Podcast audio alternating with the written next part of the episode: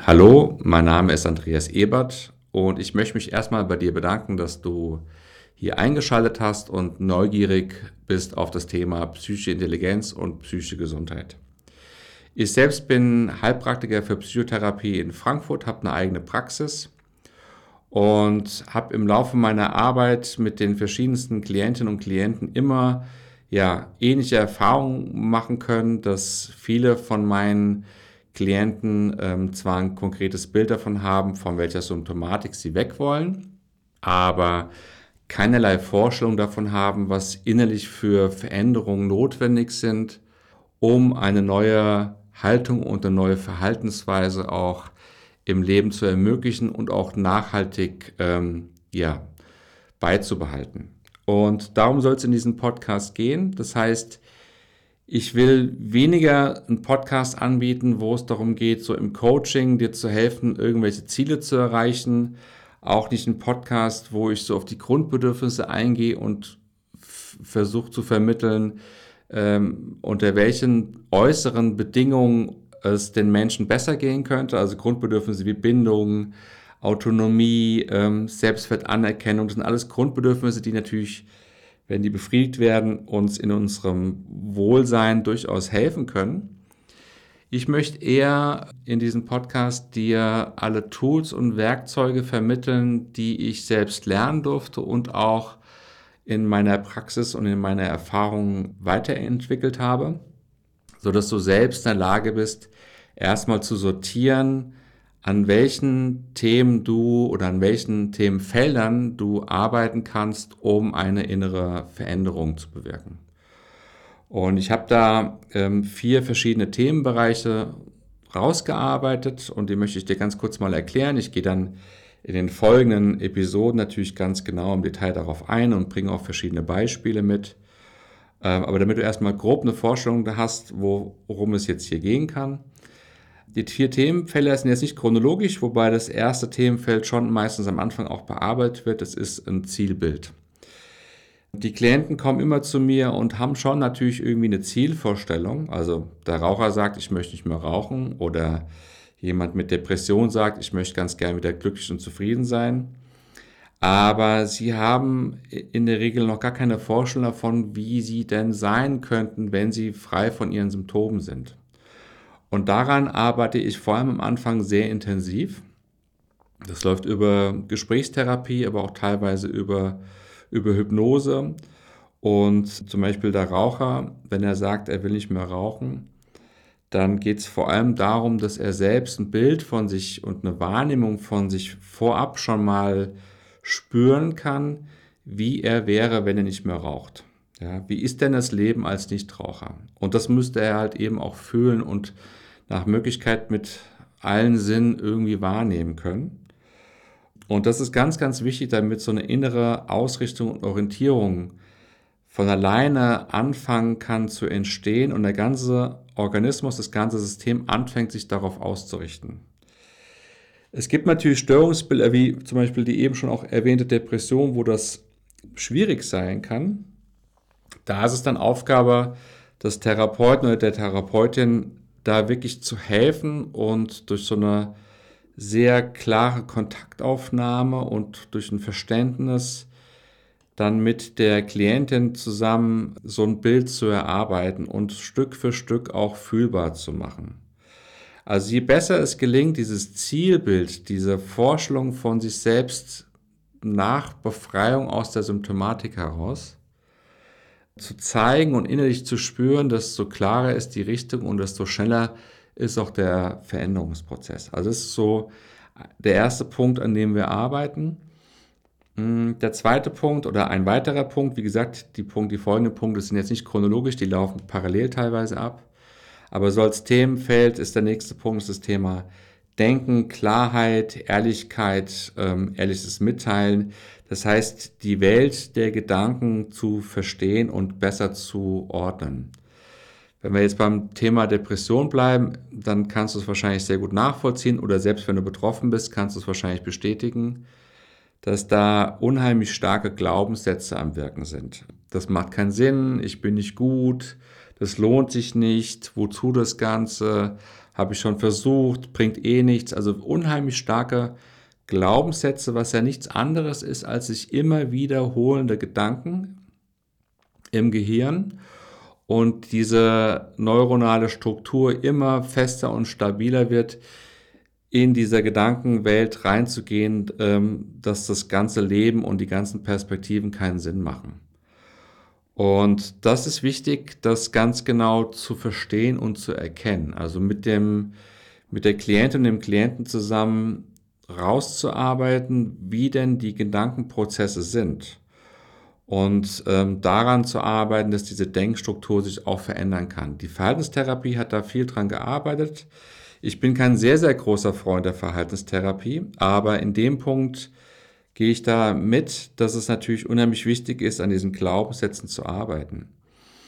Um die loszuwerden, ist es auch wichtig zu schauen, wo kommt das Ganze her, was ist früher in der Kindheit und Jugend passiert, wie war die Beziehung zu den wichtigen Bezugspersonen, Mutter, Vater, Geschwister, was gab es für Vorfälle in der Schule und irgendwo im, im, im nahen Umfeld, vor allem auch in der Kindheit und Jugend.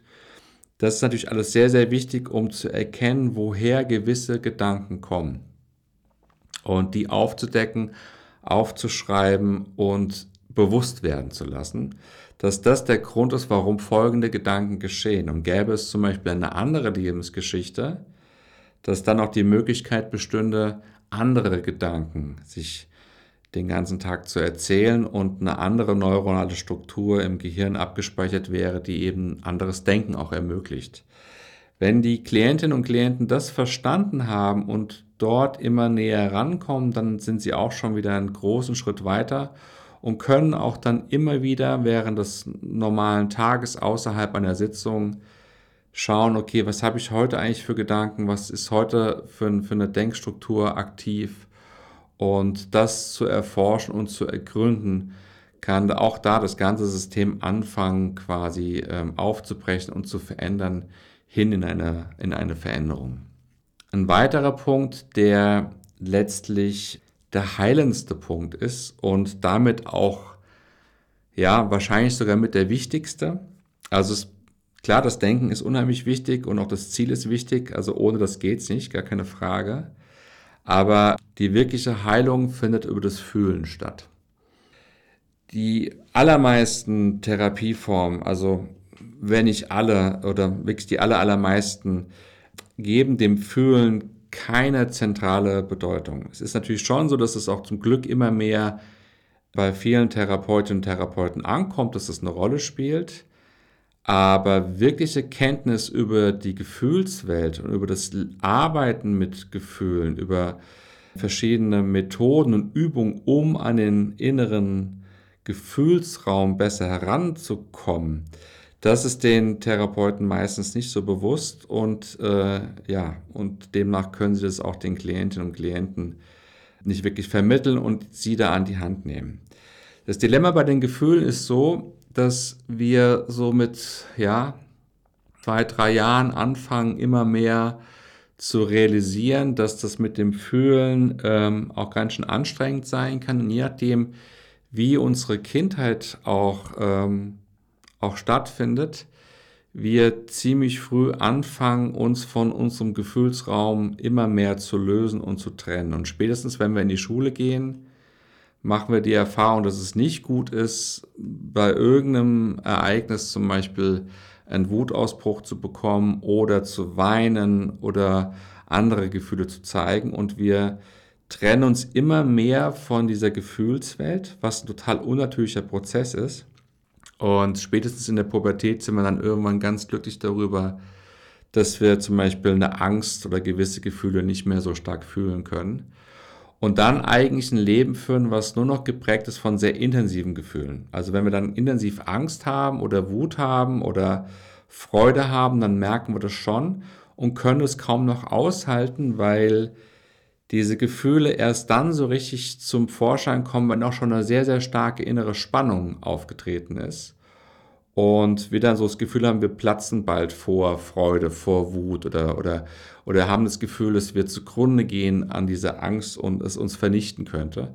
Das sind alles ähm, überreagierende Gedanken aufgrund des nicht wirklichen, der nicht wirklichen Erfahrung im Umgang mit Gefühlen, vor allem auch im, im einfachen ähm, Fühlen von Gefühlen. Also das, was, worum es dabei geht, ist wieder zurückzufinden in eine Erfahrung, wo man so ähnlich so ein bisschen wie die Palme im Wind Gefühle spürt. Also die Palme im Wind, die wird sich immer sofort bewegen, aber sie wird auch beim stärksten Sturm nicht wirklich umfallen weil sie ähm, einfach nachgeben kann und innerlich so eine, so, so eine Wahrnehmung immer deutlicher wird, dass Gefühle kommen, eine kurze Zeit da sind, eine Form von innere Energie darstellen und dann auch wieder abflauen und das dann auch ein befreiendes Gefühl hinterlässt.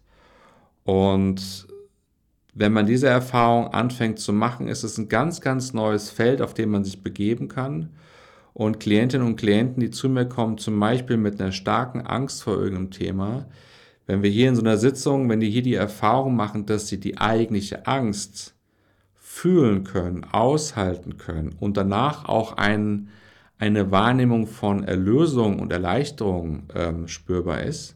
Du kennst es vielleicht, wenn du mal ganz stark weinen musstest, dass es der Nacht deutlich besser geht. Und wenn die diese Erfahrung machen, dass es möglich ist, indem man sich zum Beispiel hinsetzt und mit einer gewissen Übung durch diesen Füllsraum stellt, dann haben Sie natürlich ein Werkzeug, was Sie theoretisch auch immer anwenden können. Das heißt, Sie können in jedem Moment Ihres Lebens, können Sie genau diese Haltung einnehmen und dem Gefühlsraum den nötigen Raum geben und somit frei werden. Und dann ist eigentlich so die Angst vor der Angst irgendwann immer unbegründeter. Also das Fühlen ist bei mir ein sehr, sehr großes Thema, wie du vielleicht merkst, und es ist ein unheimlich wichtiges Thema. Und weil ich der Meinung bin, dass wir vor allem über das Fühlen an einen Punkt kommen können von innerer Gelöstheit, was nochmal ein ganz eigenes Thema ist. Aber nur so kurz als, als Vorerwähnung ist diese, ist diese, diese innere Gelöstheit meiner Meinung nach das, das oberste Ziel von uns Menschen, um uns dahin zu entwickeln für wirkliche Freiheit. Aber auf dieses Thema innere Gelöstheit möchte ich nochmal ganz gesondert eingehen, weil das wirklich ein sehr spannendes Thema ist, ein sehr großes Thema, aber das nur mal kurz so vorab. Bei jetzt drei Punkte. Der vierte Punkt, das ist das Thema ähm, Bewusstsein, Unterbewusstsein, Seinsweise, tiefere Erfahrungen.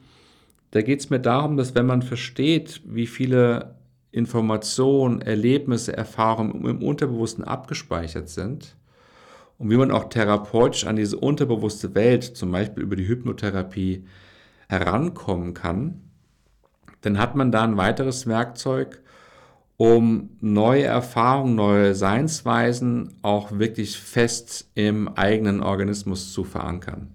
Auch in der bewussten Arbeit, wenn man jetzt zum Beispiel eine neue Haltungsweise mal erkannt hat, zum Beispiel ich habe gewisse Ängste für etwas oder ich habe Beziehungsprobleme und ich habe erkannt, dass ich mit einer anderen Verhaltensweise, mit einer anderen Grundhaltung ganz neue Erfahrungen machen kann, dann geht es auch darum, mit einer aktiven Bewusstseinsarbeit, also mit einer Arbeit, wo man die Aufmerksamkeit auf eine, auf eine innere Veränderungswahrnehmung lenken kann, äh, unheimlich viel Energie in eine Wahrnehmung steckt und diese Energie hilft, dass neue neuronale Strukturen im Gehirn auch tiefer abgespeichert werden bzw. sich entwickeln können. Und ähm, das ist auch so ein Punkt, was in vielen Therapien nach meiner Erfahrung vernachlässigt wird, obwohl es total Sinn macht, da ein Bewusstsein für zu haben und dem ja so ein eigenes Thema zu widmen.